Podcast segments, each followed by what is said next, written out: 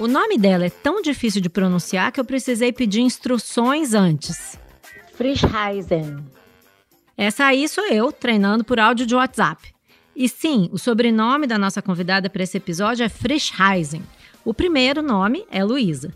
E ela podia ser hoje a Procuradora-Geral da República. Isso se a tradição para a escolha do chefe do Ministério Público tivesse sido respeitada por Jair Bolsonaro. Não é obrigatório por lei, mas durante 16 anos o escolhido veio da lista tríplice formada em eleição interna da própria categoria, até Bolsonaro chegar ao poder. Subprocuradora-Geral da República e especialista em questões penais, a Luísa, de 55 anos, venceu a eleição realizada em junho, mas não levou. O presidente preferiu reconduzir ao posto o atual procurador-geral, Augusto Aras, que ele também já tinha escolhido à margem da lista tríplice em 2019. O procurador-geral é a única pessoa no Brasil que tem poder para processar autoridades com foro privilegiado, como o próprio presidente da República. Pela Constituição, o chefe do Ministério Público Federal deveria ser o guardião da nossa democracia. Só que na prática não está sendo bem assim. E a Luísa Frischheisen está bem preocupada. Eu tenho uma angústia, né? Eu acho que essa invasão do Capitólio aumentou a angústia, mas ao mesmo tempo também faz com que as pessoas parem de dizer: não, isso é bobagem, não vai acontecer nada, não. Porque se aconteceu nos Estados Unidos, imagino que não pode acontecer no Brasil. Eu sou a Malu Gaspar e esse é o Malu Tá On.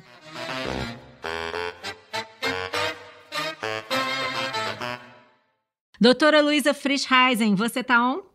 Super on, né? Esses dias no país tem que ficar super on, né? Não, se ficar off, passam por cima da gente, é. né?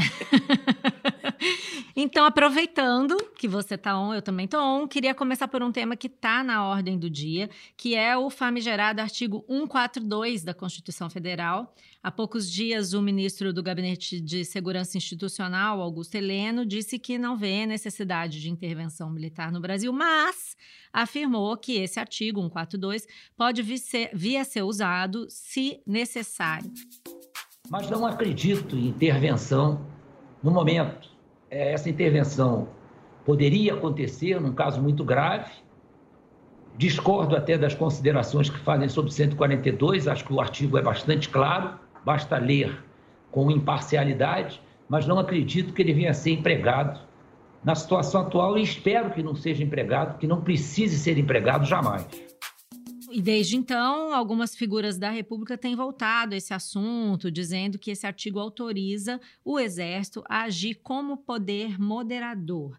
Então, vamos lá. É isso mesmo? O que é que diz o artigo 142 e ele pode ser usado para justificar uma intervenção militar, um golpe? Olha, eu acho que essa análise que foi feita pelo general Heleno, ela é uma leitura equivocada, né? Não compartilho dessa interpretação. Aliás, não sou só eu, né? O próprio Supremo já disse isso. O Supremo Tribunal Federal disse que o Exército não é poder moderador. O que existe são três poderes: é, sistema de freios e contrapesos, o Ministério Público Federal participa disso, os ministérios públicos estaduais na defesa da democracia também, mas o Exército é uma força a serviço do Estado Democrático. Então não há que se falar em intervenção é, militar para destruir a democracia, ao contrário, é para garantir a democracia. E o Exército, como qualquer força armada, não age de ofício, ela age se convocada pelos poderes democráticos. E isso não quer dizer que a convocação de um poder democrático para destruir os demais poderes democráticos.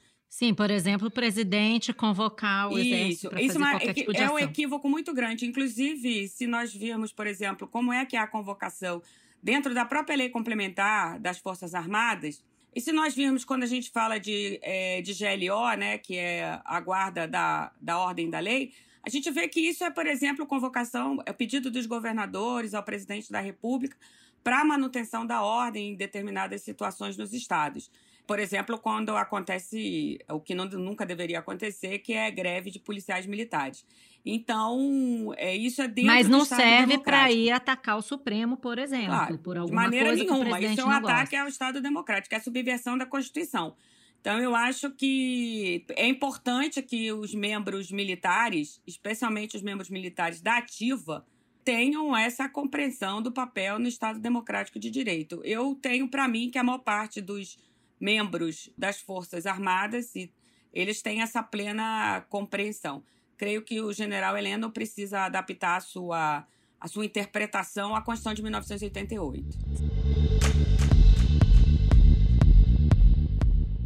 Já várias é, admoestações de subprocuradores da República ao Procurador-Geral para que tome providências em diversas é, questões, incluindo essas ameaças de, de golpe, intervenção militar. Teve essa questão do, do, do momento em que o presidente da República foi ao quartel-general do Exército no ano passado. Essa, esse tipo de representação não era comum antes, em outras gestões de outros procuradores gerais. Por que, que elas têm sido necessárias hoje? Você acha que o procurador-geral da República é omisso? Nós estamos vivendo um quadro geral, né?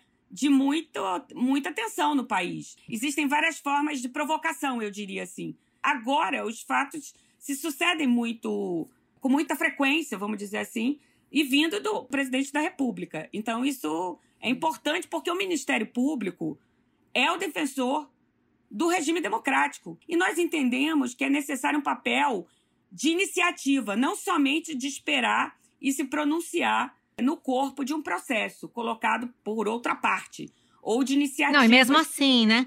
E mesmo assim, ele tem sido, o procurador-geral Augusto Aras tem sido cobrado, inclusive por ministros do Supremo, a se manifestar em processos quando eles pedem que ele se manifeste e ele não se manifesta.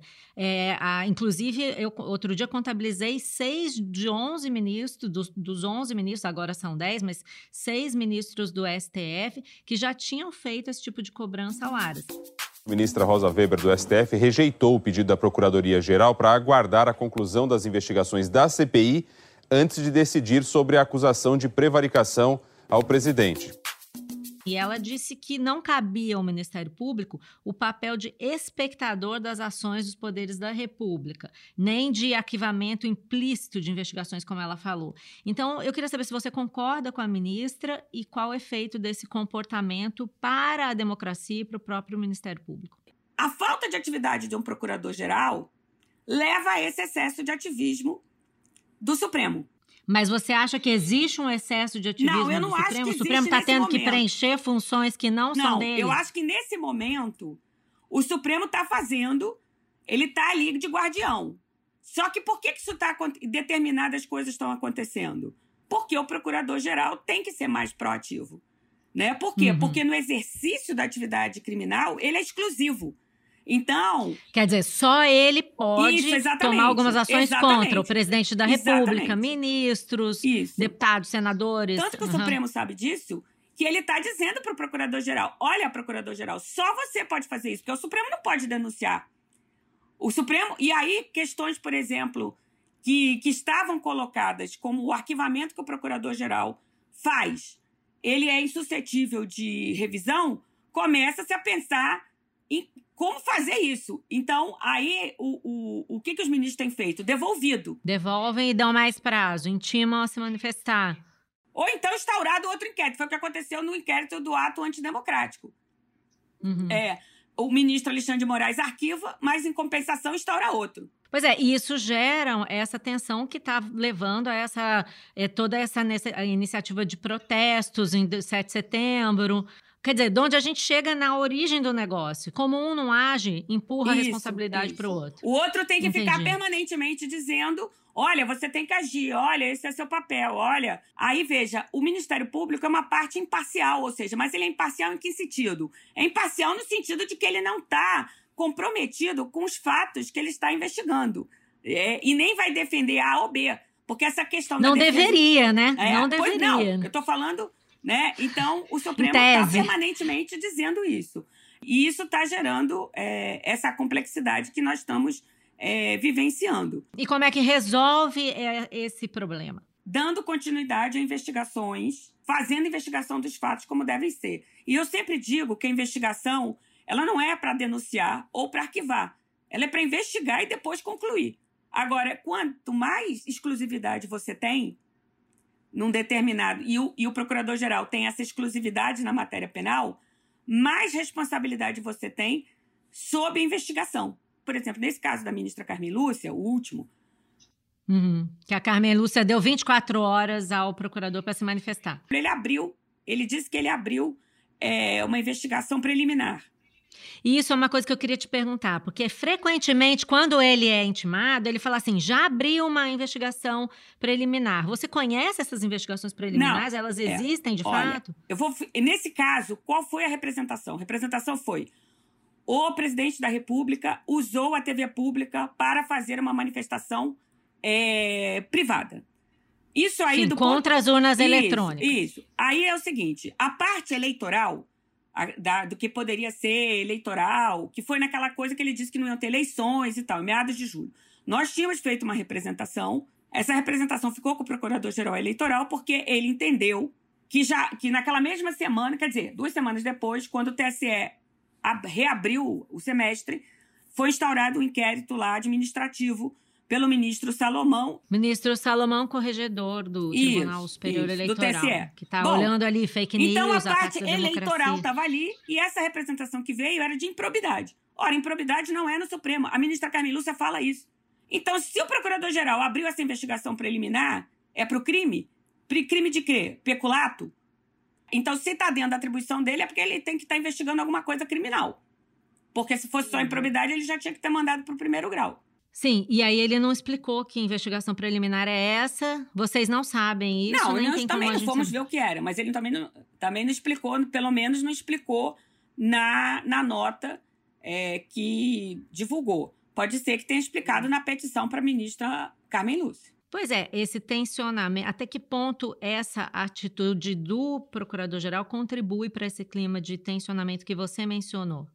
Olha, eu acho que é, eu acho que são interpretações diversas de como o procurador-geral deve agir e é uma interpretação diversa de como o Ministério Público deve agir.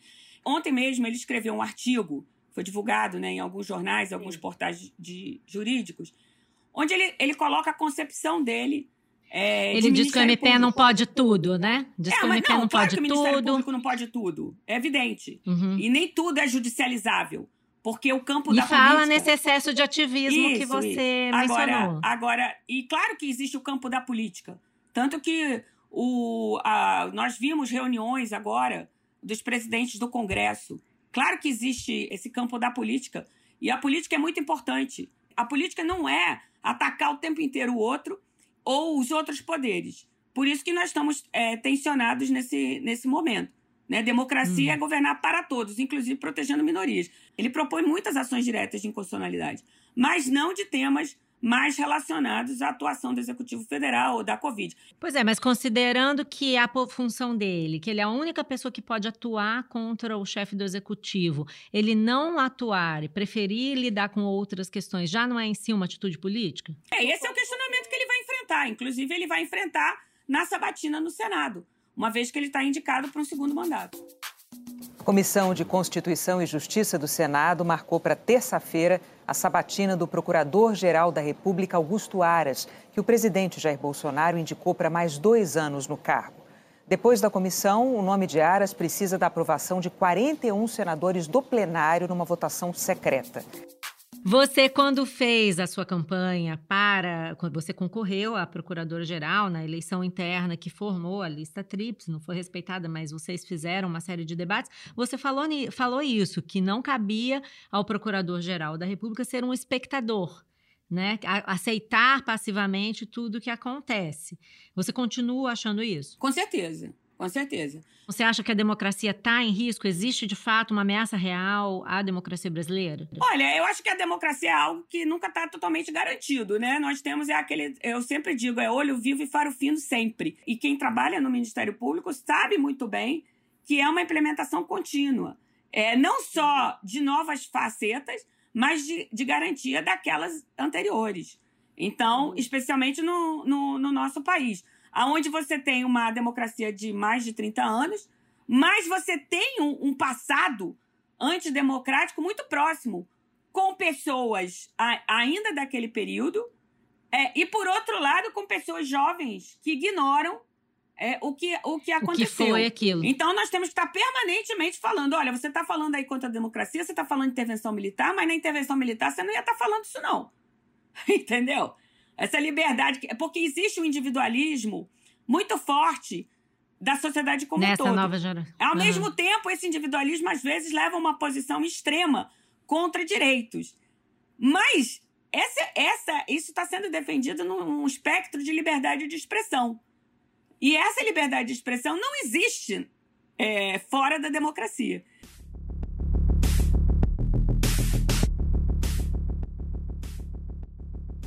Bom, o Conselho Superior, o próprio Conselho Superior, tem sido um fórum onde essa tensão que você mencionou antes, no próprio Ministério Público, no Brasil como um todo, se expressa. E você é, acabou sendo alvo de um ataque do próprio Aras, indiretas, que ele fez em uma reunião transmitida virtualmente, é, depois que vocês leram uma carta justamente cobrando uma ação enfática dele lá na época da pandemia.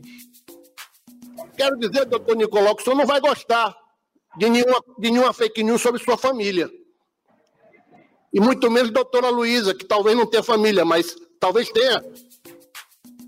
É, foi considerada uma afirmação machista e eu queria que você me contasse como você viu aquilo, se os colegas, é, se, e se ele te pediu desculpa, eu sei que muitos colegas te defenderam. Como é que você hoje reflete sobre aquele episódio e se o, como é que foi seu contato com Aras depois? Bom, esse episódio, aquilo que aconteceu foi numa sessão no final de julho, nós estávamos discutindo, era uma sessão extraordinária para a votação do orçamento de 2021, porque passa pelo Conselho Superior é, a proposta orçamentária.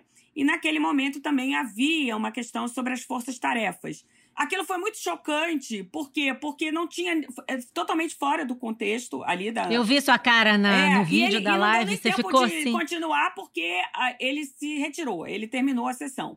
Depois ele se explicou, disse que não era bem isso, numa sessão é, posterior, os colegas foram muito solidários. É, porque eu acho que aí, Malu, que a gente tem, às vezes, as pessoas têm que pensar mais sobre aquilo que falam, porque isso está no subconsciente. Ele, como procurador-geral, ele acabou expressando ali uma, uma concepção pouco, eu diria, equivocada e, e antiga de família. Eu acho que a reação foi exatamente: olha, isso não é mais cabível, esse tipo de expressão não é mais cabível. Você tem que né, nem nem sem querer, né? Daquilo ali eu tiro uma questão que, para mim, o que foi mais importante dali é ver como os colegas do Ministério Público Federal, dos Ministérios Públicos Estaduais, da sociedade civil, de outras pessoas. Eu recebi mensagem de pessoas que me conhecem, e de servidores, e de pessoas que, que não, não são do sistema de justiça, dizendo: olha, essa compreensão de família é descabida. Então, isso me, me indicou que há um grupo muito forte dentro da nossa sociedade que, que compreende exatamente o que, que é família, que é a, a minha concepção. Não é a família, é os irmãos, os sobrinhos, os pais, inclusive os amigos que você escolhe. Então, eu fiquei feliz porque muitas pessoas compartilham dessa minha visão de família, que não tinha nada a ver ali com o que a gente estava discutindo, mas já que É, do nada tona, veio a família, né? É, é, já que veio à tona, eu acho que depois ele também refletiu sobre isso, até porque ele tem filhas e, e, e né? É, enterradas. E mas o que ficou para mim mais importante é o quão grande essa concepção é, que eu entendo a correta está presente é, na sociedade brasileira, não só no sistema de justiça.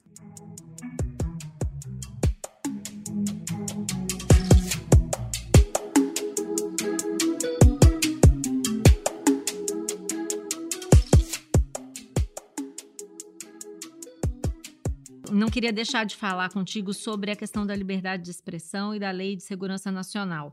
É, um episódio recente que também envolveu a atuação do Procurador-Geral da República foi a prisão do ex-deputado Roberto Jefferson por ameaças ao STF, instação ao uso de armas, uma série de coisas. A arma é um instrumento de defesa até contra agentes do Estado.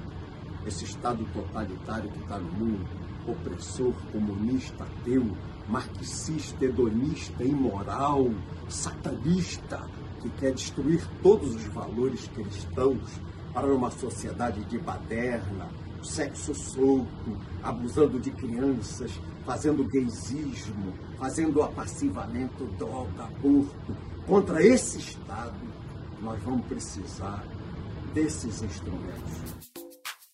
Quando o Augusto Aras opinou no processo, o ministro Alexandre de Moraes já tinha até dado a ordem de prisão, mas ainda assim ele disse que considerava que o deputado estava apenas expressando uma opinião. Eu acho isso importante de discutir, porque muita gente aderiu a esse argumento e se perguntou por que, que ele está sendo preso só porque ele disse o que ele pensa e a liberdade de expressão. Qual é para você a diferença entre uma coisa e outra? É, eu acho que a gente tem que é, andar um pouquinho para trás para entender determinados conceitos, né? O que acontece é o seguinte: a liberdade de expressão ela é fundamental para a democracia, mas a democracia também precisa se defender de atos antidemocráticos, né? E aí nós vivenciamos isso não é uma questão só brasileira, essa é uma questão uhum. discutida é, nos Estados Unidos, na Europa, em vários países. E sobre a questão da liberdade de expressão, nós temos duas correntes é, que, inclusive, elas estão relacionadas muitas vezes com o discurso do ódio né, que é o discurso homofóbico, é o, o discurso machista e, especialmente, o discurso racista. É, a nossa Constituição prevê o racismo como crime. Então, na nossa Constituição, nós já temos uma questão dizendo: olha, a liberdade de expressão ela é fundamental, mas ela vai encontrar é, uma punição, por exemplo, nos atos racistas. Então, o que, que vai acontecer? Não se pode censurar é, mas pode existir responsabilidade por algum tipo de discurso, especialmente se esse é um discurso de ódio. Na Europa, especialmente a partir da, da experiência é, do fascismo, do nazismo, especialmente na Alemanha, o discurso de ódio vinculado ao neonazismo, ele é altamente punido, tanto que a Alemanha tem um que eles chamam de polícia de defesa é, da Constituição. Inclusive, o partido político é, da deputada que esteve no Brasil e se reuniu com o presidente da República e outros integrantes do nosso parlamento, integrantes do nosso parlamento, ela pertence a um partido que é entendido como um partido neonazista é, e que é investigado. Por que esse discurso do neonazismo ou do nazismo ou discurso do ódio, ele é um discurso punível e não albergado pela liberdade de expressão? Porque ele é um discurso da destruição do outro da supremacia de um para o outro. E quando eu permito isso e eu desconsidero a humanidade daquela pessoa, eu digo que ela não tem cidadania. E se ele não tem cidadania, ele é desprovido de direito. Se ele é desprovido de direito, ele pode ser vilipendiado nas suas características pessoais e, eventualmente, sofrer uma ameaça inclusive, é, ser, é, ser objeto de políticas que tirem direitos então, é, isso é muito grave. Por isso que o discurso do ódio ele tem que ser condenado. Eu acho que existe o limite. Eu acho que o limite, o limite nunca vai ser prévio, porque aí seria censura, mas ele pode gerar um processo posterior. Aí chegamos à Lei de Segurança Nacional, que ainda está em vigência. A Lei de Segurança Nacional ela tem duas partes. Ela tem uma parte de atos antidemocráticos. Essa parte de atos antidemocráticos está em vigência, é o que gera os inquéritos, até algumas ações. E o Congresso já aprovou e está na sanção presidencial uma lei que ela, ela cria tipos contra atos antidemocráticos no Código Penal. Então, o que, que vão ser? E aí, ela está em sanção presidencial, ela não entrou em vigor ainda. E para ela entrar em vigor, depois que vai ser sancionada, vai ter uma vacácio legis, um período de 90 dias. Ela reproduz, com uma outra linguagem mais modernizada, alguma parte dessa parte da, da, da, da Lei de Segurança Nacional de defesa do que, que passou a ser chamado de defesa da democracia que é como os tipos penais da nova lei chama defesa do Estado Democrático, que diz, aí já fala de fake news, é, atos contra as, contra as eleições, incitar forças armadas. Então vai ser muito interessante ver o presidente da República sancionar essa lei. Agora, quanto a Roberto Jefferson, também ao Roberto Daniel Jefferson, Silveira... Roberto Jefferson. Havia um pedido de prisão do Roberto Jefferson antes, né? é, de tudo, já em 2020. Esse processo foi lá para uma vara federal em Três Rios, no Rio de Janeiro, que era do domicílio do Roberto Jefferson, e acabou que esse processo subiu para o Supremo, hum. a pedido, inclusive, do gabinete do Procurador-Geral. É, e aí o Procurador-Geral, então, se manifesta nesse sentido. Eu, aí o que, é que ele está considerando? Ele considerou atípica, de cara, sem ver a investigação como um todo. Eu acho que a investigação do Roberto Jefferson ela precisa ser analisada como um todo. Quer dizer, é ficar com armas. Ele tem autorização para estar com essas armas? Eu, qual é esse arsenal de armas que ele tem? Porque eu já pensei nisso. De onde né? vem, né? É, da onde de vem para onde vai. Ele é. Ele é de clube de tiro, ele tem autorização, ele é caçador, ele, né, todas aquelas questões. Se não é ele, quem prestou? Então eu, por exemplo, iria por isso. É, ele está financiando alguém? Quem financia ele? Qual é esse discurso que ele está tendo? É só essa expressão, vamos fazer o golpe, vamos fazendo. Então, tudo isso. Agora, se isso tinha que ser em primeiro grau ou é, no, no. ou se está em conexão com algum outro, outro, outra investigação, porque o que, que acontece? Para estar no Supremo, ele tem que estar em conexão com alguém que tem prerrogativa de foro. E como eu não atuo no processo, eu não, eu não sei detalhes sobre isso. Eu investigaria outras questões. Muita gente teme hoje que todo esse caldo de ameaças, de dizer que vão, vão para o Congresso pedir o impeachment de ministros do Supremo, tudo isso vai redundar. E, e também de falar em fraude na eleição, né? Tudo isso vai redundar lá na frente é, no, em violência, violência física, ataques físicos às pessoas e batalha campal mesmo nas eleições de ou na campanha de 2022. Você teme esse risco? Eu tenho uma angústia, né? Eu acho que essa invasão do Capitólio aumentou a angústia, mas ao mesmo tempo também faz com que as pessoas parem de dizer: não, isso é bobagem, não vai acontecer nada, não. Porque se aconteceu nos Estados Unidos, imagino que não pode acontecer no Brasil.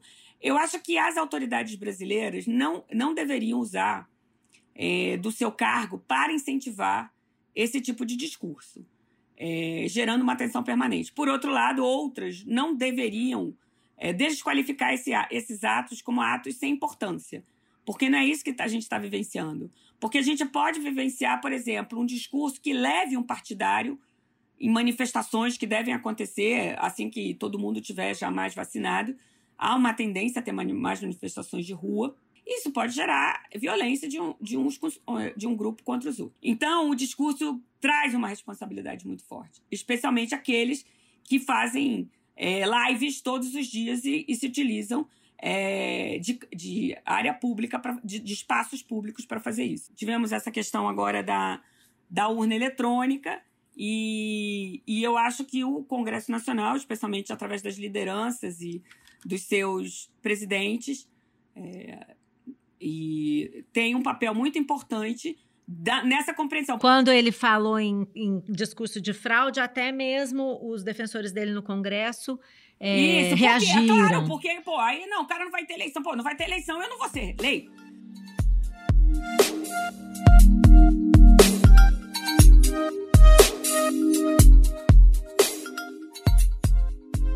Existem muitas pessoas que dizem que nós só estamos nesse ponto porque é, o próprio Ministério Público e esse ativismo judicial que muita gente se refere proporcionou a eleição do Bolsonaro é, por conta da Lava Jato. É, e, e, todos os acontecimentos que houve uh, ali nos governos Dilma e Temer. Né? Muita gente diz que esse clima tem a ver com erros cometidos no passado, pela Lava Jato e por ex-procuradores gerais como Rodrigo Janot. Até que ponto você concorda com isso? Quais foram os erros que o Ministério Público cometeu, você acha? É, eu não concordo com essa narrativa como causa fundante do Estado que nós temos hoje. Não é assim. É, hum. O presidente da República, como ele gosta de dizer, ele teve 56 milhões de votos, não é? Mas não quer dizer que as pessoas mantenham esse. As pesquisas dizem que não. Agora não é bem assim. Veja, no futuro, a gente vai ter análise mais equilibradas, eu acho, disso tudo, né? Dessa narrativa. Eu não acho que tem uma causa só. A gente tem que voltar um pouco a 2013, ainda no governo Dilma. É, talvez até um pouco antes, aí tem a o, tem um descrédito na representação. A gente sabe que tem uma crise de representa, é, representação no sistema é, político partidário. Se nós formos verificar, por exemplo, as pessoas discutem muito: ah, o voto deve ser obrigatório, não é obrigatório. Gente, o voto já não é obrigatório para um monte de gente, até porque, tendo em vista a, os índices de abstenção. Então, eu acho que tem uma crise de representação, tendo em vista os índices de abstenção que nós vínhamos. Nós tivemos uma crise é, muito grande de identidade é, político-partidária, nós temos muitos partidos, o que leva a uma fragmentação. Se fosse assim, perguntar qual é o maior erro que o Supremo cometeu nos últimos 30 anos, eu, eu digo, para mim, é quando eles disseram que eles derrubaram a cláusula de barreira dos partidos. Eu acho que eles mesmos devem achar que foi isso. Então, eu acho que tem muita coisa para estudar. O que é que levou? Fora que o nosso presidencialismo Aí é uma visão assim que eu acho. Eu não é que eu seja favorável ao semi-parlamentarismo, não, hein? Só acho que o nosso presidencialismo precisa melhorar para nós não acharmos que o presidente é o salvador da pátria. Esse salvacionismo que a gente vê no presidente da República, ele leva a equívocos. É, sim, e isso é um fato. A gente vê que as pessoas querem é, pessoas que não sejam esse político comum. Isso foi a tônica em 2018 e muita gente atribui esse, esse sentimento na população a uma chamada criminalização da classe política que teria sido fomentada pela Lava Jato ao fazer toda a operação, todas as prisões. E, e isso, e isso, inclusive, faz parte do discurso dos políticos que defendem isso. o Augusto Aras no Senado, isso. por exemplo. Ele é um garantista. Então, eu, eu, você, pelo, pelo jeito, então, não concorda com nada disso. Não houve uma criminalização excessiva não, da eu acho, política, eu acho que essa, Eu acho também errado falar em criminalização da política. Por quê? Porque eu... A primeira coisa que eu tenho que dizer é que eu acredito muito na política. Tá? Então, eu sou uma eleitora de todas as eleições. Eu quero dizer que eu estive no comício das diretas do Rio de Janeiro. Eu acredito na política, eu acredito nos partidos políticos. Eu acho que fora da política não tem solução. É, então, eu, eu acredito na política. E como membro do Ministério Público, como já participei de muitas audiências públicas na, na Câmara e no Senado. É uma das experiências mais. Eu, eu adoro as audiências públicas. Eu acho que é um momento super rico, porque você debate com todo mundo, fala. Com... Então, ao contrário de alguns, os políticos trabalham muito. Só que eu acho que essa criminalização da política, quando se usa isso. Ah, tá. Gente, mas acontece que a política tem que ser feita dentro das regras do direito. Né? Tem que ser feita dentro das regras legais. Então, a questão financiamento. Financiamento é assim. Então, não pode querer fazer o financiamento de outra forma. Né? Não pode ter a caixa. É, é, caixa 1 só que pode, né? Não pode. Caixa 1 é o financiamento certo. Não pode ter a caixa 2 e nem a caixa 3. Eu acho que o que a Lava Jato fez foi trazer à tona determinadas ações de determinada parte de financiadores de campanha. Eu acho que o teu livro, né, a organização, é, é perfeito. É, fala disso historicamente falando. Não, não é? Você, inclusive, o seu livro ele, ele é, tem três partes. Ele só vai falar na Lava Jato no terço final. É uma das três no é, final. No terço exatamente. final. Bom, então tudo aquilo já existia antes. É, basta fazer um estudo aí de como as grandes empreiteiras se formaram no Brasil. E como elas cresceram uhum. na época da ditadura militar. E como uhum. não eram feitas licitações.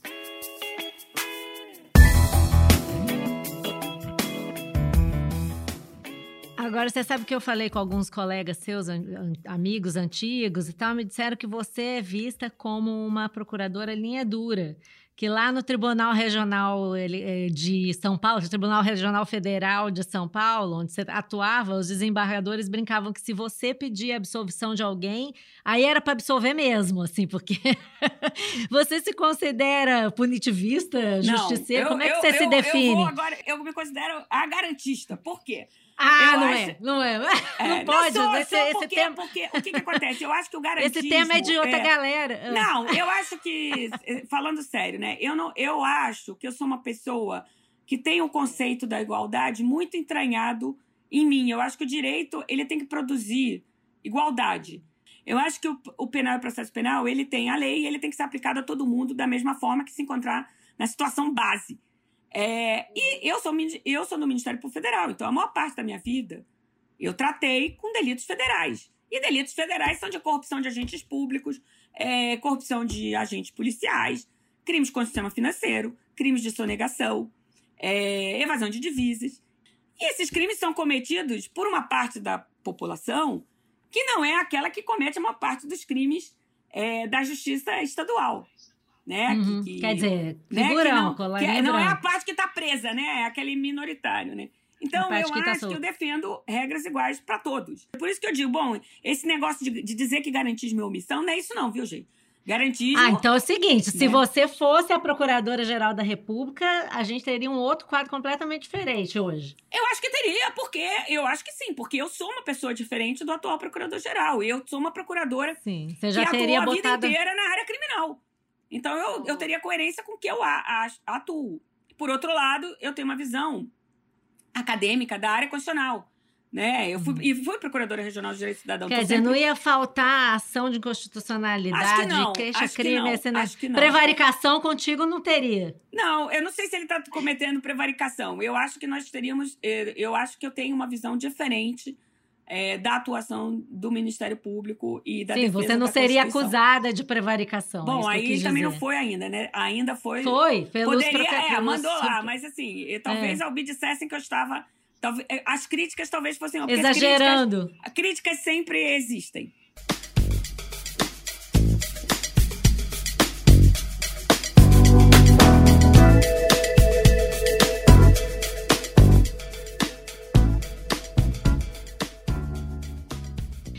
Bom, só pra gente terminar então, então um pouco mais leve, eu vi que você outro dia no Twitch fez umas recomendações de um disco cheio de soul music É. com uma mensagem. O que te anima num dia de Isso, sol? isso, o que, que faz dançar na sala? Eu queria saber que música você dançou naquele dia, qual a trilha sonora do MP atual. Ah, olha, eu não sei qual é a MP. A minha.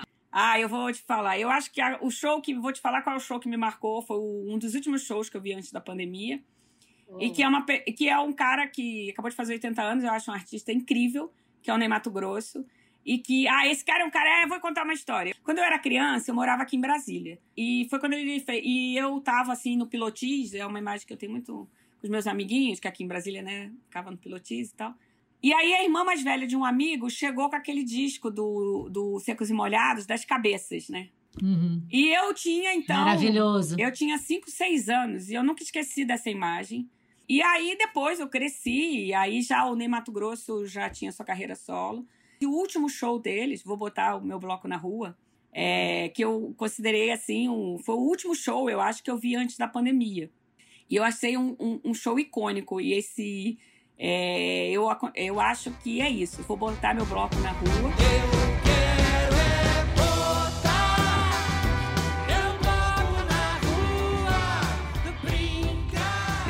dado conta de como essa música era importante e não era uma música só de carnaval, que pra mim significa que todo mundo é, tem que defender a democracia e as formas diversas de ser. Então eu acho que essa é a trilha sonora. Essa é a trilha sonora. Então é isso. Vamos botar o nosso bloco na rua. O Maluta On vai pra rua, botar o bloco na rua. E eu te agradeço demais, Luísa, pela conversa. Obrigada, Malu. É super Obrigada. importante a gente E todos ouçam tá pensando. Disseram que eu era cringe.